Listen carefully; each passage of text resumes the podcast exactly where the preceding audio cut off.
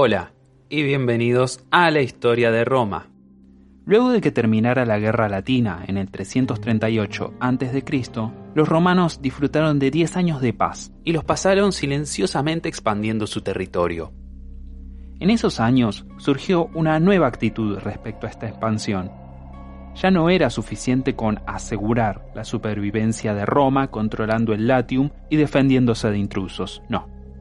Ahora los romanos buscaban expandir su influencia en un área geográfica más extensa para recaudar impuestos y reclutar soldados de un mayor número de ciudadanos.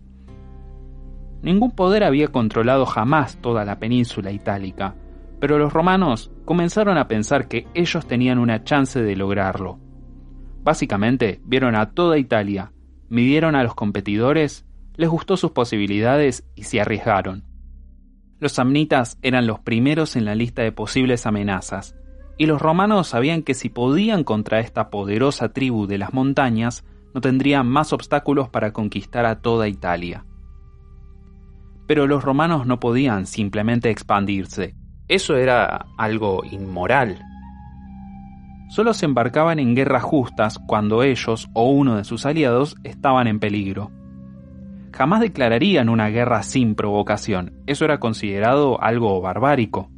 Así que fueron pinchando a los samnitas para que atacaran primero, así Roma pudiera tener la guerra que quería de una forma honorable. Despacharon ciudadanos hacia el territorio samnita para fundar una colonia, pensando que los samnitas o los dejaban salirse con la suya y terminarían ganando más terreno sin desenfundar la espada, o los samnitas atacarían y los romanos tendrían que ir al rescate de sus conciudadanos. Las cosas no salieron exactamente como los romanos lo planearon, pero al final obtuvieron su guerra. En esta época, los samnitas estaban ocupados luchando con los griegos al sur y no podían responder ante el avance romano, así que los romanos, ahora envalentonados, levantaron más colonias.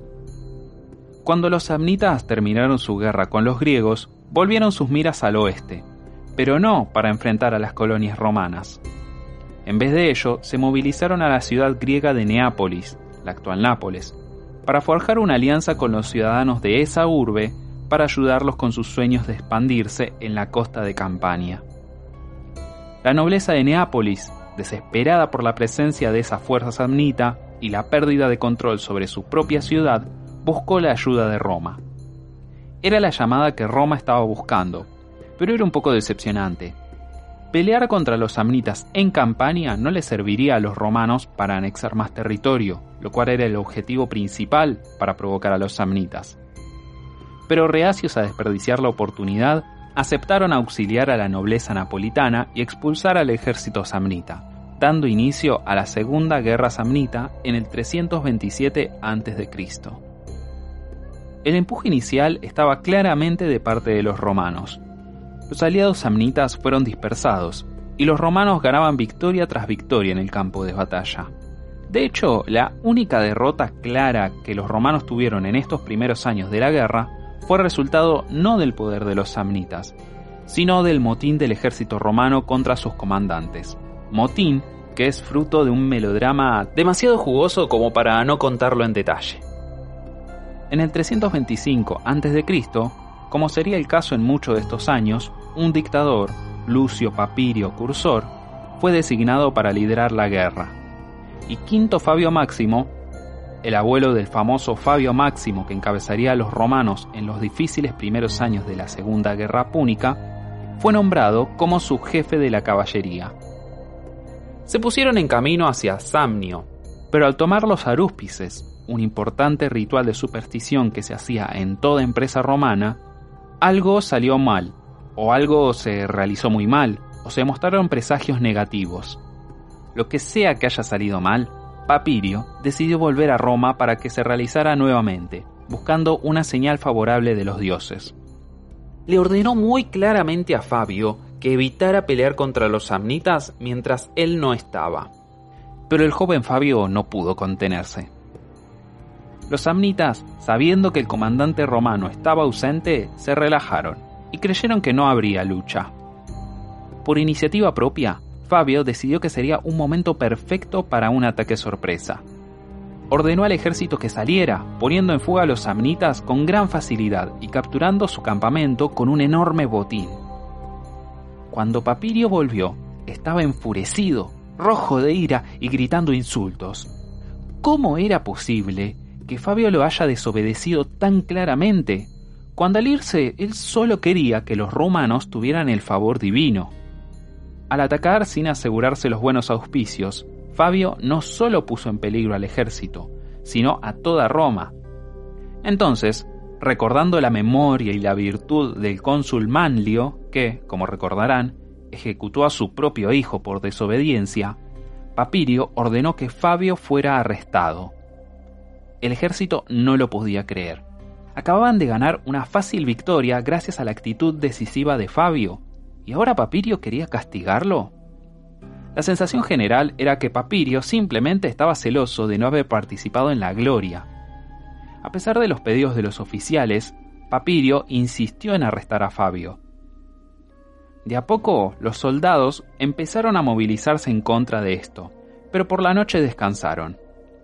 Esa misma noche, Fabio entendió que Papirio tenía toda la intención de ejecutarlo al día siguiente. Así que se escapó del campamento y fue a Roma a toda velocidad. Al llegar a la ciudad, Fabio y su padre, quien había sido cónsul y seguía siendo un personaje importante, se presentaron ante el Senado para defender el caso del joven jefe de caballería.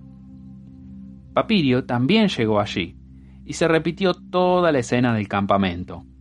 Papirio era la viva imagen de la ira, embistió contra la desobediencia y el sacrilegio de Fabio, y señaló el daño irreparable a la disciplina militar y a la constitución moral del Estado que ese muchacho había hecho.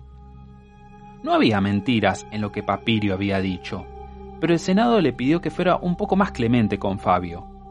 Era un joven noble y bastante popular, y después de todo acababa de darles una gran victoria.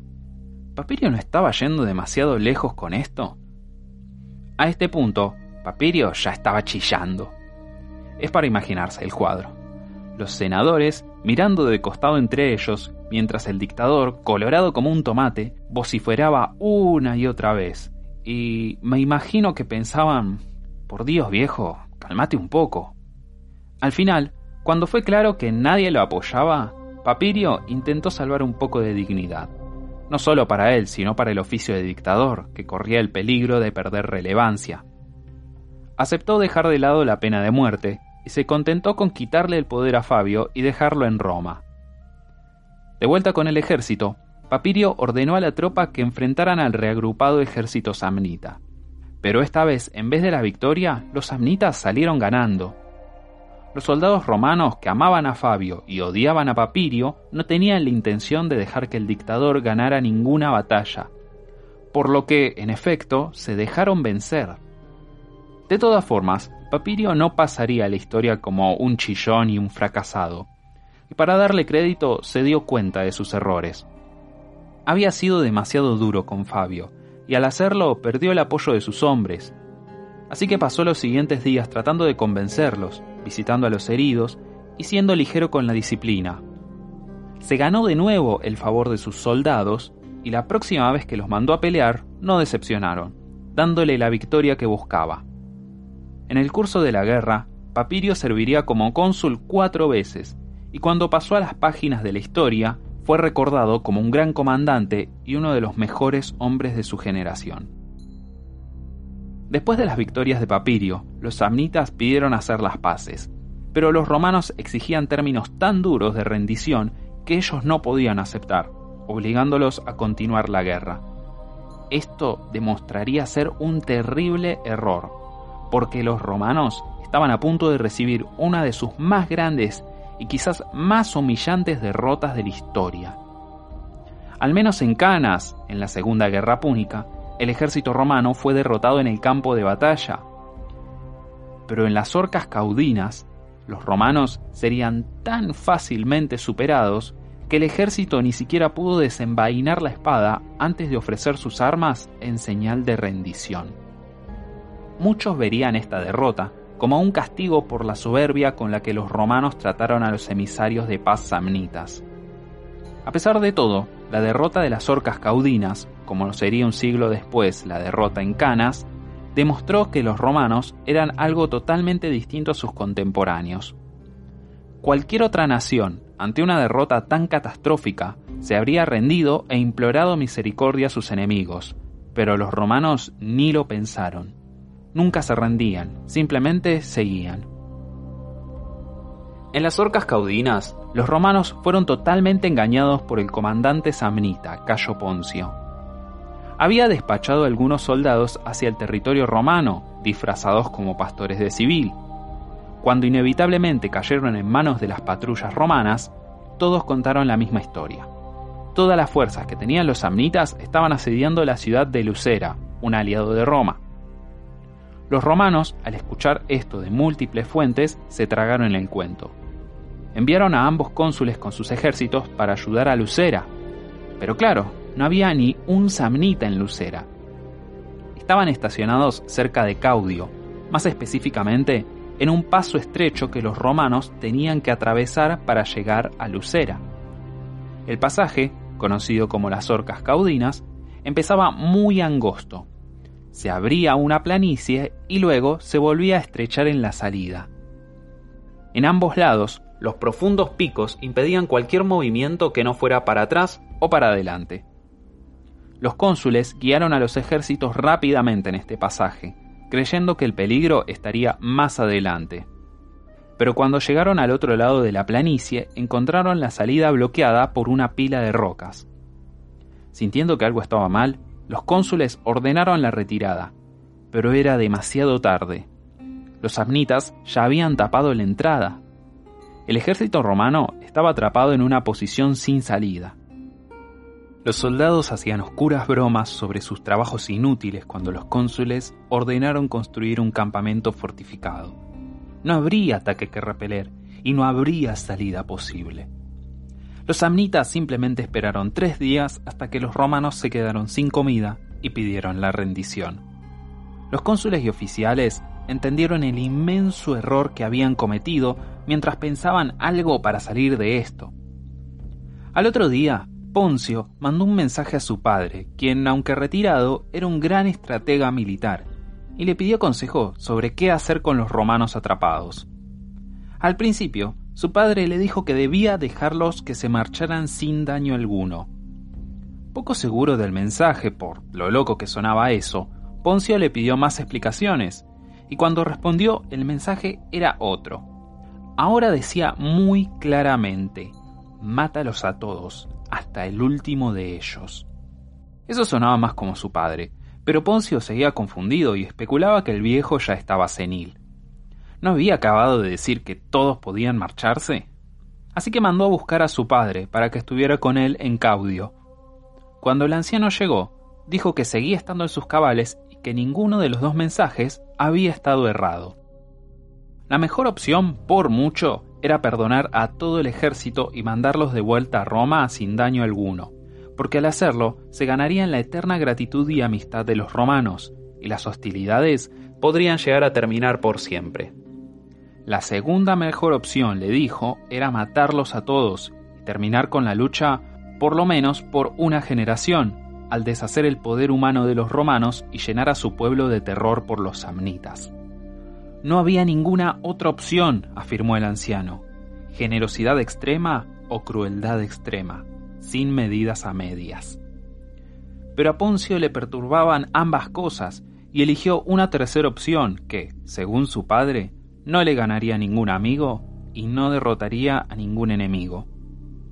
Dejaría al ejército marcharse, pero primero tenían que rendirse bajo el yugo, un humillante ritual en el que los vencidos debían pasar bajo una lanza puesta en horizontal atada a dos lanzas en vertical, haciendo una especie de hueco por el cual los soldados pasaban inclinándose. Para los ejércitos de la antigüedad, obsesionados con el honor, esta humillación era peor que morir en el campo de batalla, mucho, mucho peor. Para los hombres que se rindieron en las caudinas, la deshonra fue doble, porque ni habían podido pelear, nunca tuvieron la oportunidad de morir gloriosamente matando a tantos samnitas como pudieran. Era algo absolutamente inédito el darse por vencido sin luchar, y la mera idea ofendía a todos los soldados del ejército. Pero las órdenes eran claras y todos pasaron bajo el yugo. El ejército que volvió a Roma era diferente de cualquier ejército que había venido antes o que vendría después. Marcharon sin sus armas y en completo silencio, caminando o comiendo sin decir una palabra o siquiera levantar la mirada del suelo. Algunos dijeron que los samnitas habían derrotado al mismísimo espíritu de Roma, pero para el observador agudo ese no era el caso. El ejército silencioso no estaba vacío de espíritu, sino ardiendo con una ira tan intensa que las palabras no podían explicar lo que sentían. Y pobre de aquellos que sufrieran la ira de Roma. Los términos de la paz también exigían unos 600 hombres de caballería, es decir, los hijos de la clase más rica de Roma, para que fueran como rehenes, así como que los cónsules y sus oficiales fueran garantes de esta paz, una práctica medio legal, medio religiosa usada en la diplomacia del mundo antiguo. En efecto, significaba que cuando volvieran a Roma, los cónsules debían forzar al Senado y al pueblo a aceptar las condiciones de esta paz ofrecida en el campo de batalla. Si no lo hacían, los dioses castigarían a toda Roma si los garantes incumplían su deber y no se entregaban de vuelta a los samnitas para ser vendidos como esclavos. Esta amenaza solía ser suficiente hasta para los derrotados más reacios y usualmente servía bien para ese propósito. Pero como dije, los romanos eran algo completamente distinto de sus pares. No está claro en qué punto Postumio, uno de los cónsules, decidió quebrar el pacto, ya sea que lo tenía planeado o lo decidió al llegar a Roma. Cuando rindió cuentas ante el Senado sobre la rendición y las condiciones de paz, lo surgió a no aceptar, sino a rechazar los términos que ponían los samnitas e inmediatamente volver a reunir al ejército y atacar. Él y sus colegas habían sido unos tontos, pero eso no quería decir que Roma debería aceptar la derrota. Además les dijo, él y sus oficiales marcharían de inmediato de nuevo a donde estaba Poncio esperando la respuesta y se entregarían, liberando a Roma de la obligación de aceptar las condiciones del tratado. El Senado, que estaba a punto de castigar duramente a Póstumio y a los suyos, ahora los alababa por su virtud. Los dos cónsules y sus oficiales volvieron con el ejército samnita y se entregaron, anunciando que Roma rechazaba la paz, manteniendo así el favor de los dioses. Poncio estaba enfurecido y no aceptó la rendición, denunciando que los romanos simplemente se querían escapar de la derrota con tecnicismos legales. Nadie que haya jurado ser un garante abandonaba su deber y creía que solo por entregarse al enemigo podía absolver a su nación entera de toda culpa. Era un escándalo. Pero ahí estaba Póstumio, haciendo exactamente eso. Si los romanos querían jugar al juego de la gallina con los dioses, a Poncio no le importaba y por eso dejó que Póstumio y los suyos se fueran sin más, para que la oferta de rendición no fuera aceptada y el pacto, al menos desde el punto de vista de los samnitas, se siguiera sosteniendo. Cuánto de esta historia es pura propaganda y cuánto es verdad es algo que queda en el aire. No hay duda de que luego de la derrota en las orcas caudinas hubo un descenso de las hostilidades por cinco años, es razonable que esos años de paz tenían que estar relacionados con los términos de la rendición, pero según los romanos nunca se había reconocido ninguna paz y estaban listos para seguir la lucha si lo deseaban. Sospecho que la historia de la entrega de Póstumio es una exageración. Se parece mucho a una historia de la Primera Guerra Púnica, en la que un general capturado vuelve a Roma para garantizar un tratado de paz, pero en cambio le dice al Senado que continúe la lucha, y luego vuelve a Cartago donde lo esperaba la tortura y la muerte. Pero incluso si los romanos creían que podían seguir peleando sin estar atados a ningún pacto, no significaba que quisieran hacerlo. Las orcas caudinas habían sido una humillación, eso seguro, y los romanos no deseaban que la historia se repitiera. Quizás esos cinco años de paz eran solo la cautela romana. Claramente, los samnitas eran mucho más astutos de lo que pensaban. No tenía sentido darles la oportunidad de aplastar el sueño romano de expansión imperial a tan poco de haber empezado a ponerlo en práctica. Los romanos se tomarían su tiempo. La paciencia era otra virtud romana. no estaban apurados, solo querían estar seguros de triunfar.